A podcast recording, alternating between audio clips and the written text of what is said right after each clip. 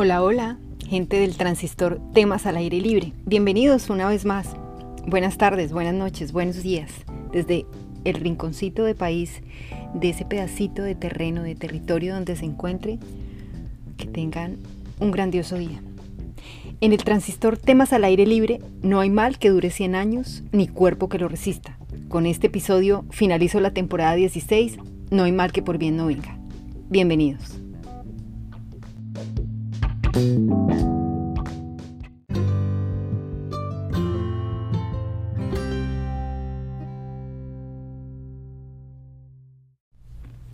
Oyentes queridos, gracias por conectarse nuevamente con, conmigo en el transistor, temas al aire libre, con este episodio.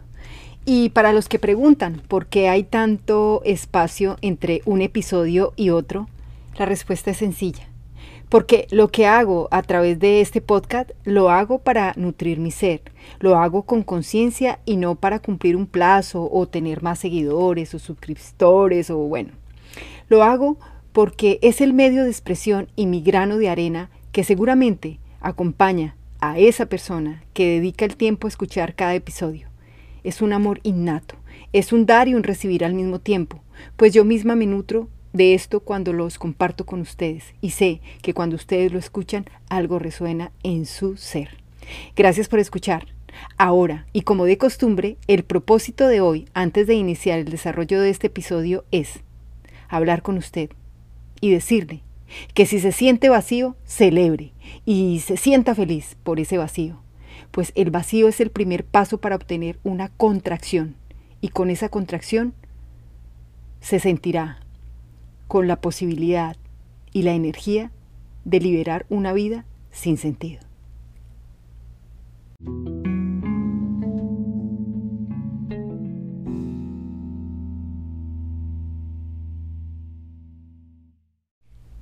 Iniciemos. Cuando llega un evento a la vida que lo catalogamos como doloroso o que nos quebranta y del cual no estamos preparados para enfrentarnos, nos llega la misma pregunta a todos, es una pregunta común y es la famosa pregunta, ¿por qué me sucede esto a mí si yo no soy una mala persona?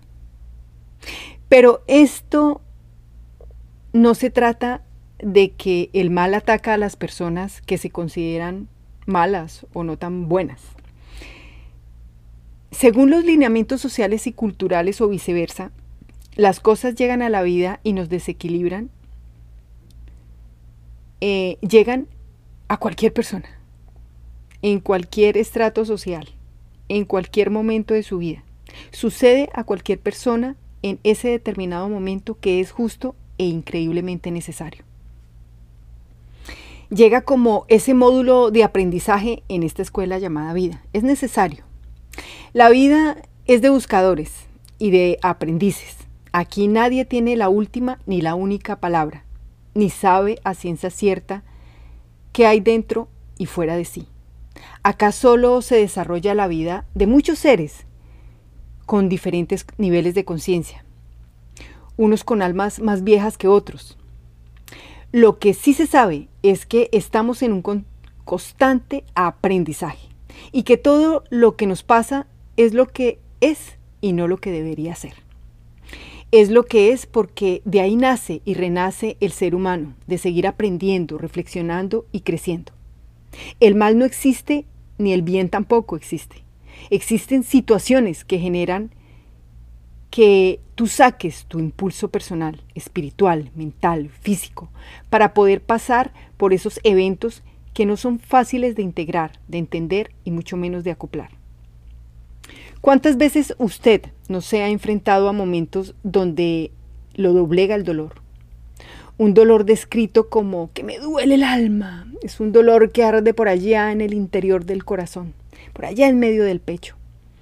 ¿Cuántas veces soportamos dolores no solo físicos, sino que, que, que, que invaden el sentir? Hay dolores provocados por el fracaso, por las enfermedades, por la falta monetaria, por el desprecio, por un mal negocio, por una equivocación, por una decisión mm, tomada en un mal momento, por una palabra dicha en un mal en un mal momento.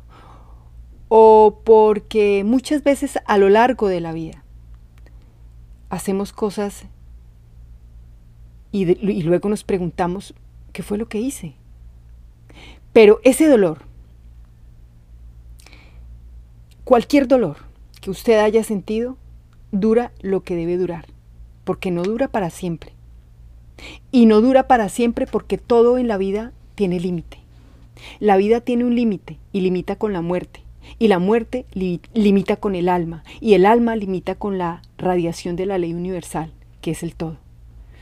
Todo tiene un límite y ese límite nos otorga la oportunidad para entender que necesitamos sentir eso para que el vacío llegue y nos podamos desocupar y desarraigar y fortalecer en todo concepto. La vida crea una estrategia para cada uno y cuando lo logramos entender es fascinante porque cada movimiento nos va llevando al crecimiento y nos evita la resignación.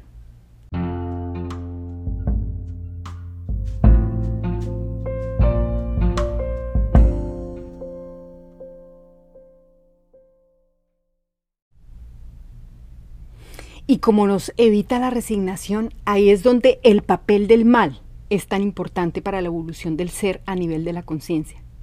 Porque esa situación que nos lleva a sentirnos vacíos, desprovistos, desesperanzados, eh, desmotivados, eh, desilusionados tal vez, es la oportunidad de ver la realidad de que todo lo que pensaba y había estructurado a través de los años de la vida, llegó a su límite y que hay que sacarlo, porque ya no me está permitiendo continuar con mi transformación y que de alguna manera, cuando me doy cuenta de esto, estoy abriendo la puerta de nuevas experiencias, donde como persona no solo me estoy reconociendo como un nuevo ser, sino que estoy entregando lo mecánico, lo monótono, lo que siempre me ha acompañado a través de los años, y que aunque levemente lo disfruto como un escape, me sigo aferrando tal vez a una,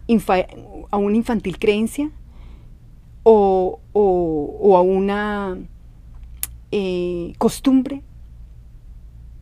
Este vacío que me llevó a sentir esa necesidad de desaprender y transformarme, es como, como como coloquialmente conocemos en ciertas partes de Latinoamérica. Me llega la malpa pi existencial. Es cuando vemos, notamos y sentimos y tal vez percibimos que lo mecánico y el día a día que llevo durante todos los años de mi vida ya no es trascendente y que ya no hay nada extraordinario en eso. Y allí, y, y en ese momento es cuando comenzamos a buscar una nueva vida, donde lo extraordinario ya no dependa de las actividades externas y de los vínculos netamente sociales y sentimentales, culturales, religiosos, políticos, sociales, sino es una trascendencia de la existencia que ya no está en la capacidad de vivir una vida ordinaria y rutinaria, tal vez disfrazada, donde el tedio llega, llega porque llega, y lo digo no porque tengamos una rutina de vida, sino una desidia, donde por más que se haga y se intente hacer, nos seguimos sintiendo vacíos, a pesar de los grandes desarrollos logrados económicamente o materialmente. El alcance de las metas realizadas, tal vez con una familia eh, bella, unos hijos maravillosos, de tener todas las posibilidades de viajes, casa, carro, beca, etcétera es ese vacío que llega, que hace parte de nuestra existencia. Es como, como sentirse vacío, es como ese sinónimo o esa sensación de que nada me colma, nada me satisface, por más que hago y tengo, no me logro sentir bien. No me siento como literalmente lo decimos, feliz. Que lo que me rodea carece de contenido y que por más objetivos alcanzados ya no me ilumino. Pero cuando llega ese momento, las cosas han cambiado. Y las personas se están enfrentando a una realidad directa de tú a tú con ese vacío. con esa sensación de que algo hace falta. Ese algo es comparado con esta metáfora. Es como cuando usted acaba de saciar su hambre con un buen desayuno o un almuerzo y se va a mercar. Pues usted evidentemente solo va a mercar lo que necesita o inclusive menos. Pero si lo cambiamos al tema de que usted no sació su hambre, no almorzó ni desayunó y se va a hacer la compra del mercado, literalmente su compra es compulsiva, porque usted quiere saciar indirectamente esa hambre.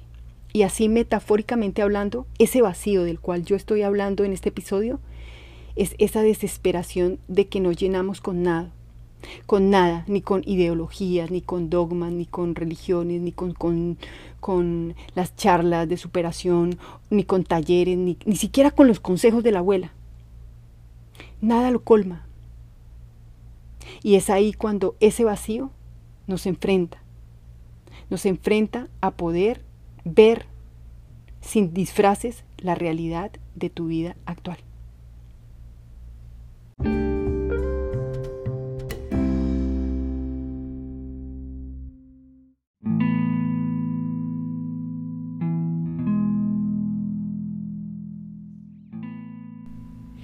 Y el aprendizaje que deja este vacío, lo concluyo